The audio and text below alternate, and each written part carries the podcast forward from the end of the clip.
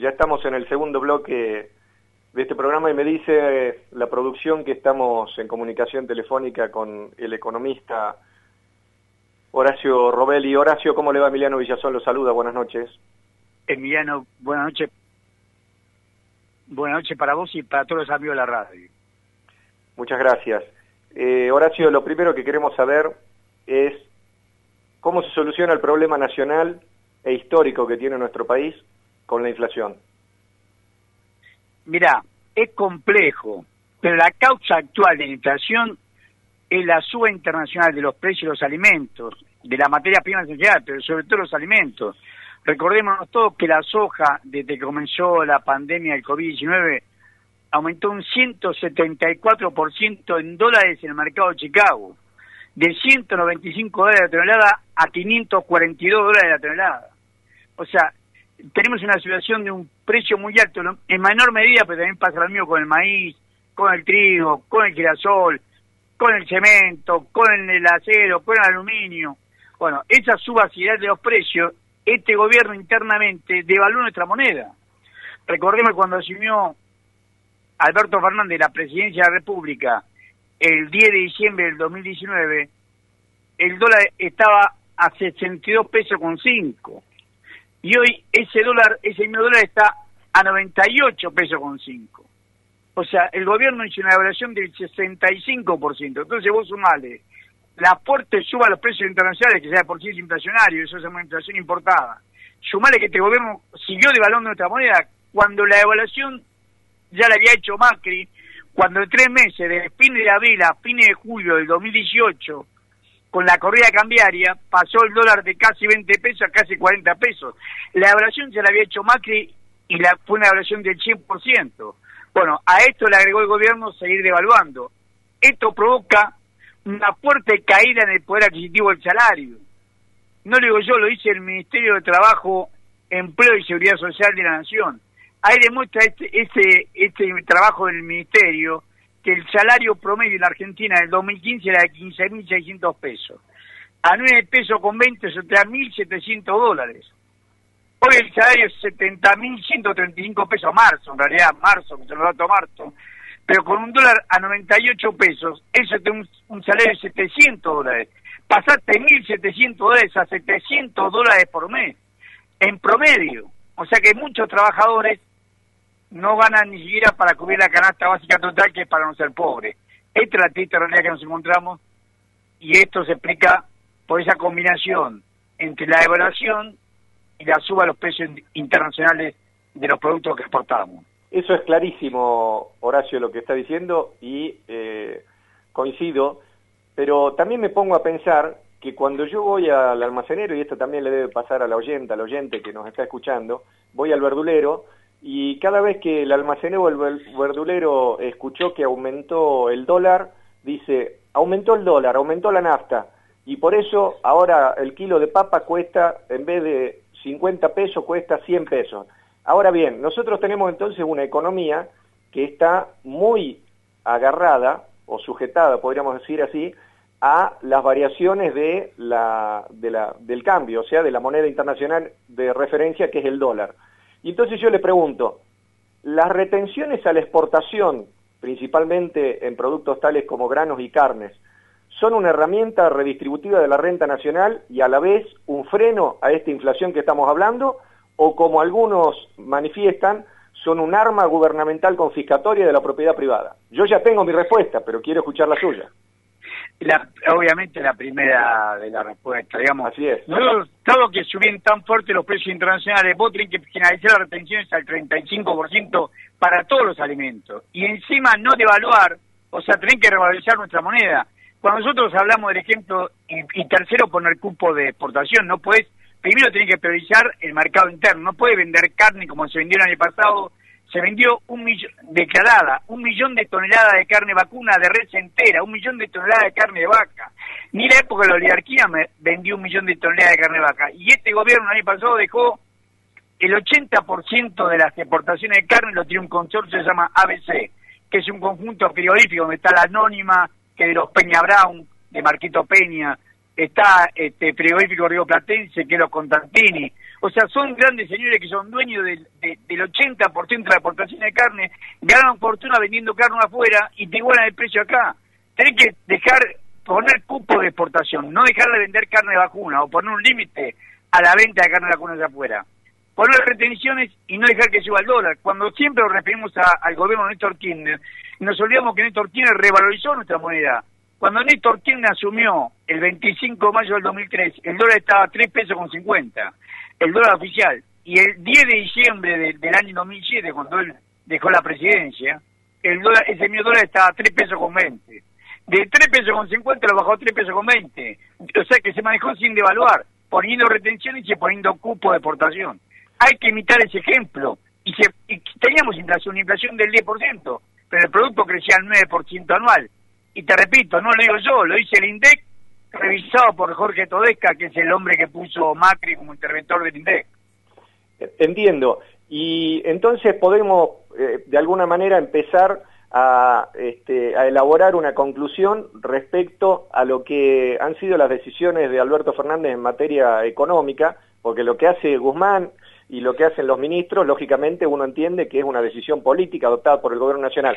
Y la, política que entiendo yo que está llevando a cabo Alberto Fernández desde que asumió es la política del laissez-faire, o sea, el dejar, el dejar hacer, limitar la intervención del Estado. Pero esa limitación de la intervención del Estado, me parece a mí que en épocas como las que estamos viviendo ahora, es una cuestión que se transforma en un, como un efecto boomerang, algo contraproducente. ¿Cuál es su opinión al respecto, Horacio? Coincido también totalmente contigo. Es totalmente en contra de la población. Vos tenés una pandemia, tenés 42% de la población bajo la línea de pobreza. 19 millones de argentinos no comen todos los días. La mayoría son niños o ancianos. 19 millones de argentinos tienen problemas para alimentarse. Vos no podés hacer esa política de funcional a los grupos económicos. ¿Para qué nos sirvió a nosotros vender una cordillera de los Andes de maíz en grano. El año pasado se exportaron 39 millones de toneladas de maíz en grano. El único trabajo fue sacar el grano del maíz del choclo. Y exportamos 39 millones de toneladas, una corsera de los Andes de exportación para que se beneficie una minoría porque después se te encareció el maíz para vos, la polenta, todos los productos de maíz y se encareció la carne de ave y la carne porcina que consumen maíz. Esto, esto hay que cambiar los ejes. La discusión actual con el secretario de Energía Federico Basualdo y el ministro de Economía refleja lo mismo vos no le podés permitir que aumente, está muy concentrado el campo energético. Vos tenés una empresa estatal que es Camisa, que es la encargada de, de, generar la electricidad, porque la que genera la electricidad es Camisa.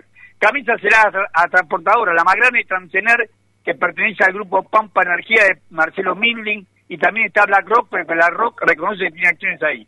Y después tenés las distribuidoras, como el caso de Sur, que depende de una empresa italiana que se llama Ente Nacional de Energía Eléctrica, en él, y Edenor que Pampa Energía se la vendió teóricamente al grupo Vila Manzano Filiberti. Hola. Sí, sí, sí. sí. Decime, sí.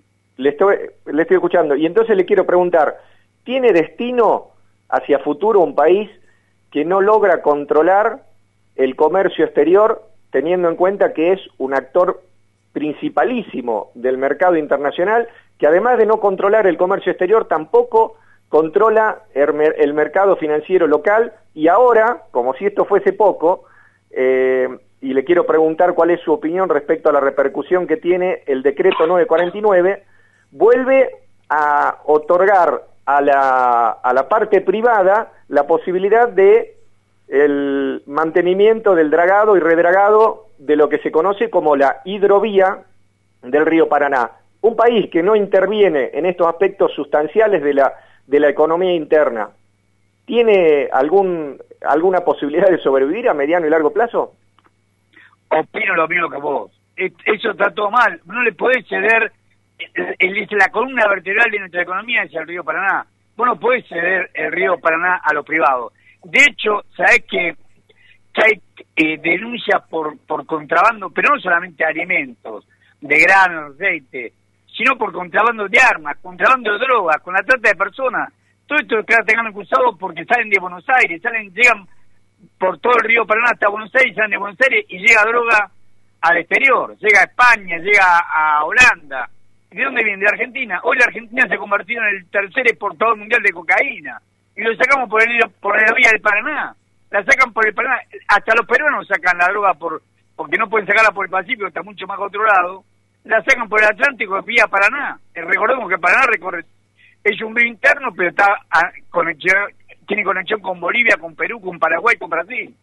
Es inadmisible lo que está pasando. Y que vuelvan a insistir en dar al sector privado después de esta denuncia, demuestra la necedad del gobierno. El gobierno no puede cederle este negocio al sector privado cuando mi gobierno se había comprometido a crear un Consejo Federal de Hidrovía con las provincias que tienen costas sobre el río Paraná y la nación argentina.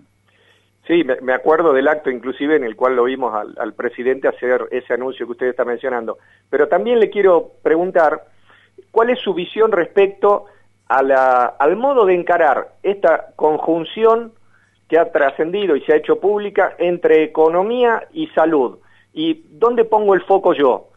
Ahí anda el ministro Guzmán, desesperado por tratar de hacer un acuerdo con el FMI, y estamos nosotros en una situación económica y sanitaria que no tiene precedentes, al menos en la historia contemporánea argentina.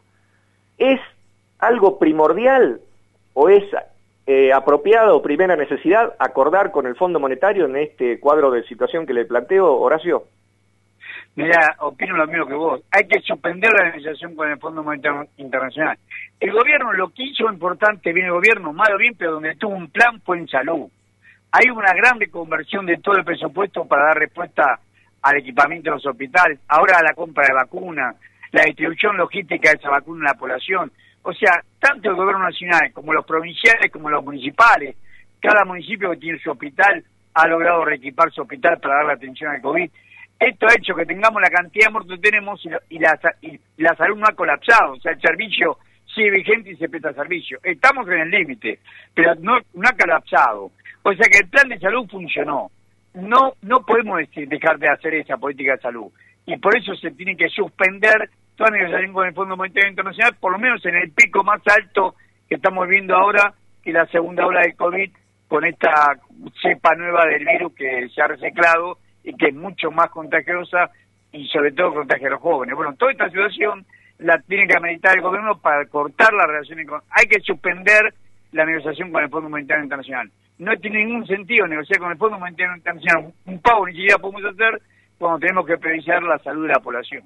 Quien nos está escuchando, por ahí interpreta, bueno, a mí me viene escuchando desde hace siete años, en el mismo tenor, eh, pero por ahí interpreta que de nuestra charla eh, surge lo que se conoce como el fuego amigo, y sé que usted eh, no lo es, y yo tampoco, sabe el oyente, pero sin embargo nosotros tenemos que marcarle al gobierno cuando vemos que hay alguna desviación en el rumbo que creemos que debe tomar. Entonces le pregunto, de acuerdo a lo que estamos charlando, Horacio Revelli, ¿cuáles son los tres principales problemas económicos que tiene hoy la macroeconomía argentina y cuál sería la solución de acuerdo a su entender?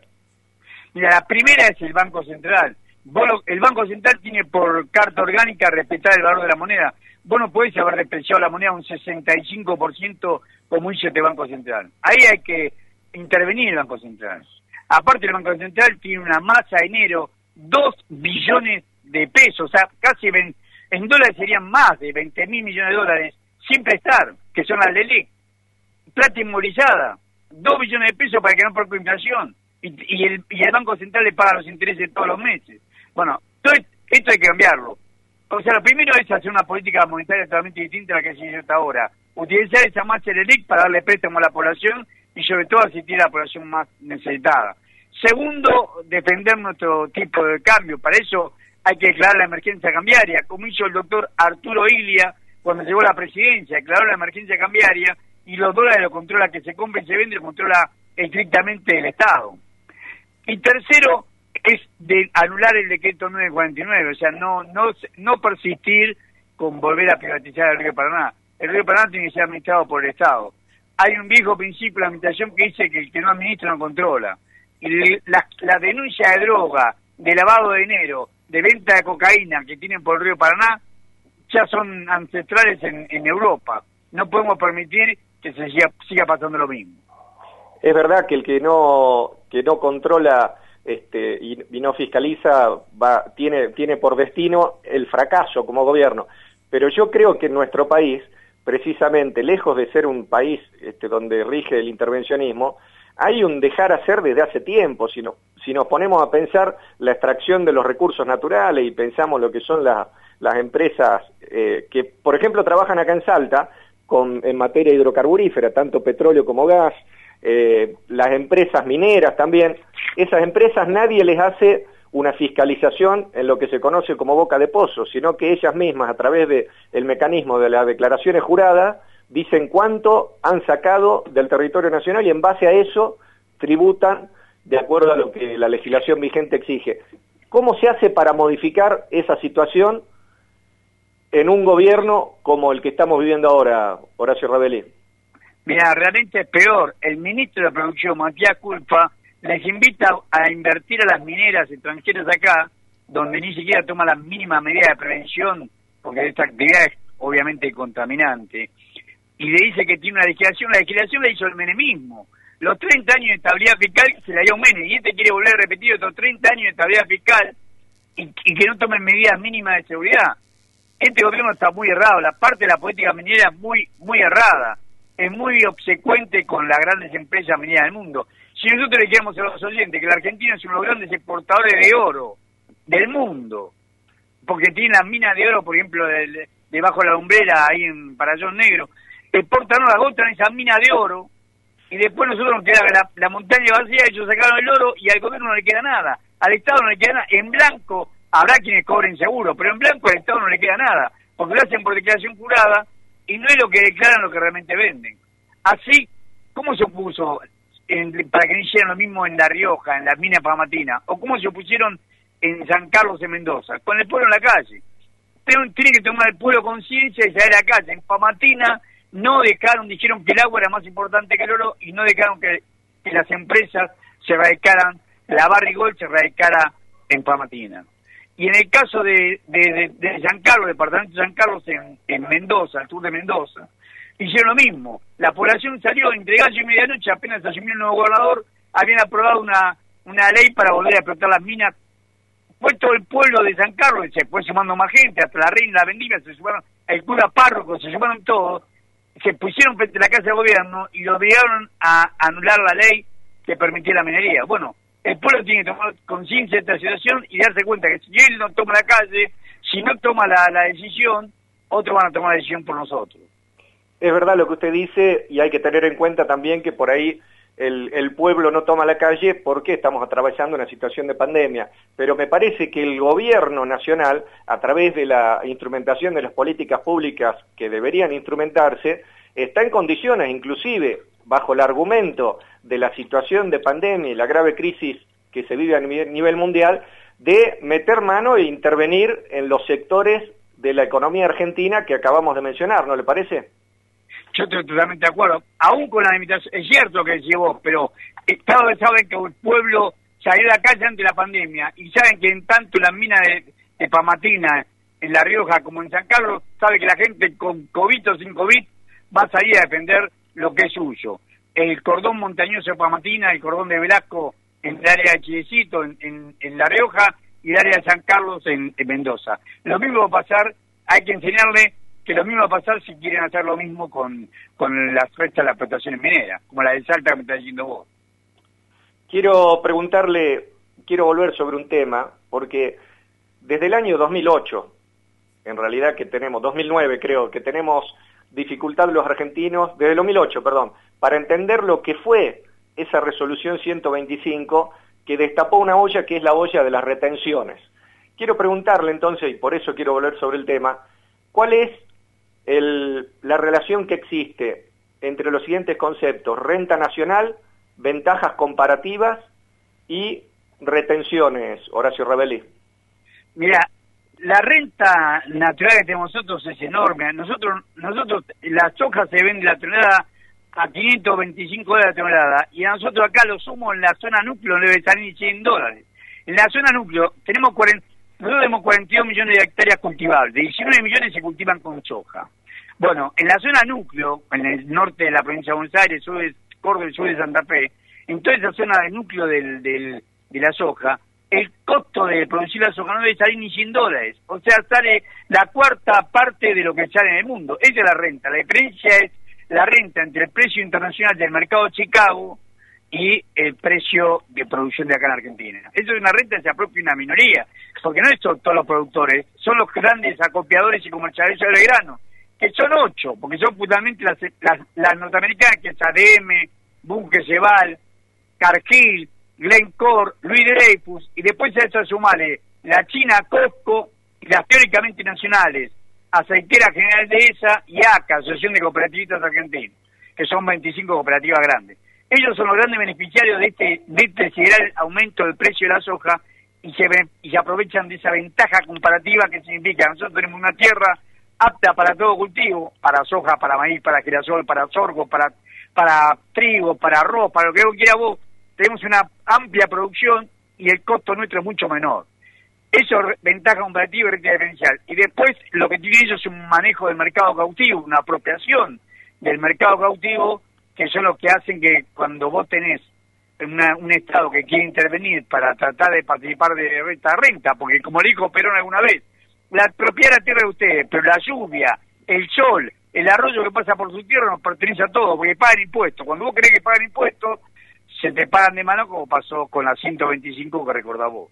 Exactamente, y, y además agrego, no para, para, para usted, sino por ahí para quien nos está eh, escuchando en este momento, lo siguiente, hay una diferencia entre lo que son las ventajas comparativas y las ventajas competitivas. Las ventajas comparativas le llegan, en este caso al productor, casi por obra divina, por la providencia o la naturaleza. En el caso del productor argentino, como usted acaba de mencionar, en, los periodos de lluvias, la localización, la tierra, o sea, lo que habitualmente uno escucha cuando dice, acá en este país vos tirás una semilla y crece una planta de, de lo que vos quieras. Pero por otro lado están las ventajas competitivas que justamente son las que llevan al productor de los bienes a colocar algo de sí mismo para obtener una diferencia respecto a sus competidores. En este caso, los tipos que producen en la pampa húmeda o en algunos lugares, inclusive de acá de la provincia de Salta, no ponen un mango de, de sí mismo, a pesar que dicen que, que se la pasan este, utilizando maquinarias nuevas y renovando eh, insumos, todo eso, no ponen un mango y aprovechan la renta nacional que una, por una cuestión de soberanía nos pertenece a todos, no solamente al dueño de la tierra. Más o menos por ahí pasa Horacio Rabelli. Estoy convencido de lo mismo que está diciendo vos, igual, sí. el Estado tiene derecho primeramente las provincias, de las provincias que cobrar derecho a propiedad. ¿Cómo puede ser que el impuesto rural, el impuesto a la propiedad rural en la Argentina es solamente el 0,3% del PBI? El año pasado el impuesto a la, recaudación del impuesto inmobiliario rural fue el 0,3% del PBI. En la provincia de Buenos Aires se pagó solamente 14 mil millones de pesos de impuesto inmobiliario rural. Y el impuesto de los ingresos brutos en la provincia de Buenos Aires, que es el impuesto otro impuesto provincial, fueron más de 300 mil millones de pesos. Un impuesto al consumo de la actividad, que es el impuesto a los ingresos brutos, más de 300 mil millones de pesos. Y el impuesto a la propiedad de la tierra más rica del país, 14 mil millones de pesos. Bueno, esto está demostrando que no pagan impuestos en territorio, no pagan impuestos a la propiedad. Y encima cuando exportan, bueno, le aumentan las retenciones, absorben rápidamente la renta y se la apoderan ellos solos de la diferencia además entre el costo argentino y el precio internacional de los productos que vendemos. Las dos últimas preguntas están relacionadas a la economía fuera de nuestras fronteras. Una, la economía regional, y por eso le pregunto cuál es el análisis que usted hace respecto a la situación actual del proyecto de integración regional que nosotros, del cual participamos, que se llama Mercosur. ¿Cuál es su análisis respecto a la situación actual, Horacio Robelli? El Mercosur fue un fracaso, pero siempre fue un fracaso. Alemania, la Unión Europea se hizo porque Alemania fue generosa con Francia e Italia, revaluó su moneda y, creó un banco, que fue el Banco Central Europeo, que lo bancaron básicamente los alemanes. Nosotros tuvimos esa ayuda de, Brasil. Brasil, que es el gran país que podía haber tenido un banco, ellos tenían su propio banco de desarrollo, no quisieron crear el Banco del Sur. No crearon el Banco del Sur, eh, permanentemente compitieron con esta producción, devaluaron su moneda no tuvieron los mismos rasgos de generosidad, es el país más grande, más dominante, tenía que haber tenido solidaridad con los otros tres miembros del Mercosur originario, o sea, con Paraguay, Uruguay, y nosotros. Claro, y no lo tuvo. O sea que siempre fue un fracaso. Ahora es claro que es un fracaso total cuando el mismo Brasil, como Bolsonaro, pretende acordar con la Unión Europea y nosotros tenemos graves problemas porque nosotros vendemos los mismos productos que ellos aquí en comprar la Europea. Ellos quieren comprar trigo a la Unión Europea. Y nosotros que hacemos trigo nuestro. O sea, te das cuenta lo injusto que todo esto. O sea, la situación en el Mercosur es una situación así como está terminal. Tendría que, que irse Bolsonaro, con otro gobierno de Brasil puede ser. Lula no ha sido muy generoso con la Argentina cuando fue presidente, pero había mayor entendimiento y mayor integración entre Brasil y Argentina. Claro, eh, entiendo y, coincido con lo que usted está diciendo respecto a Jair Bolsonaro, porque antes de que asumiese Mauricio Macri, yo planteé en este mismo programa, inclusive creo que había sido el, periodo entre las PASO y las, y las, y las generales, eh, planteé yo que, en el, y esto fue en el año 2015, eh, planteé, le decía, que Mauricio Macri, en caso de asumir, iba a tener como única intención de la integración regional implosionar el Mercosur y entregarle los pedazos de ese bloque desmembrado a Estados Unidos. Bueno, definitiva fue lo que pasó después porque, como usted dice, tanto Bolsonaro como Macri se encargaron de hacer eh, eso con el Mercosur y miraron hacia la Alianza del Pacífico. Pero yo también le quiero preguntar, ¿cuál es su visión respecto a la economía mundial post pandemia? Porque si bien es cierto, nosotros tenemos complicaciones respecto a lo que ha sido la historia del comercio internacional argentino, tanto a nivel regional como respecto a la Unión Europea, que usted acabó de mencionar, se abren otros escenarios, me imagino yo, de integración económica a través de posibles acuerdos con Rusia y con China. Pero ¿cuál es su análisis respecto de la situación post-pandemia a nivel económico internacional, Horacio Robelli? Mira, coincido también contigo, yo creo que ahí está el núcleo del problema. Estados Unidos no va a dejar, nosotros tenemos economía competitiva con Estados Unidos. Estados Unidos produce soja, produce trigo, produce la misma cosa que producimos nosotros carne vacuna, produce la misma cosa que producimos nosotros. En cambio tenemos economía complementaria con Rusia y con China. Teníamos que tener una integración como está con ellos, pero Estados Unidos no, no, no, no nos va a dejar. El tema de la vacuna lo demuestra, la eficiencia de la vacuna rusa y hasta la vacuna china quedó demostrado. Sin embargo, Estados Unidos te obliga a tener que acordar con los laboratorios de ellos. Apenas Argentina insinuó tener algún acuerdo con China de bases militares, enseguida venían los representantes de Estados Unidos de la Argentina y pachar un submarino nuclear, un submarino nuclear en, en la zona nuestra, en, la, en lo que es este, la plataforma marítima argentina en el sur nuestro, frente a la isla de Tierra de Fuego, y se, y embarcaron en Malvinas. O sea, demostrando escandalosamente de dónde están y, qué lo, y la presión que tienen. Bueno, esta situación que estamos viviendo hace que las perspectivas económicas estén muy limitadas por la perspectiva geopolítica. Mientras Estados Unidos no nos deja a nosotros comerciar libremente ni con China ni con Rusia, la Argentina no va a tener integración posible en el mundo ni va a... Lo único que por eso la medida que hacen del dominio del río Paraná, que son básicamente empresas norteamericanas, o el dominio que hacen sobre las mineras, que también son grandes empresas, son de capitales canadienses, ingleses, australianos, pero también están norteamericanos todo esto no es casualidad, o sea, ellos tratan de sujetarnos económicamente para que no acordemos con otros países de igual a igual como deberíamos hacer. Horacio Robelli, le agradezco esta distendida charla y le espero que en alguna otra oportunidad nos podamos volver a poner a conversar. Muchísimas gracias por su movilidad y estoy siempre a disposición de ustedes y viva esa hermosa provincia de Güemes, la heroica provincia de Salta. Así es. Muchas gracias. Un abrazo. Gracias.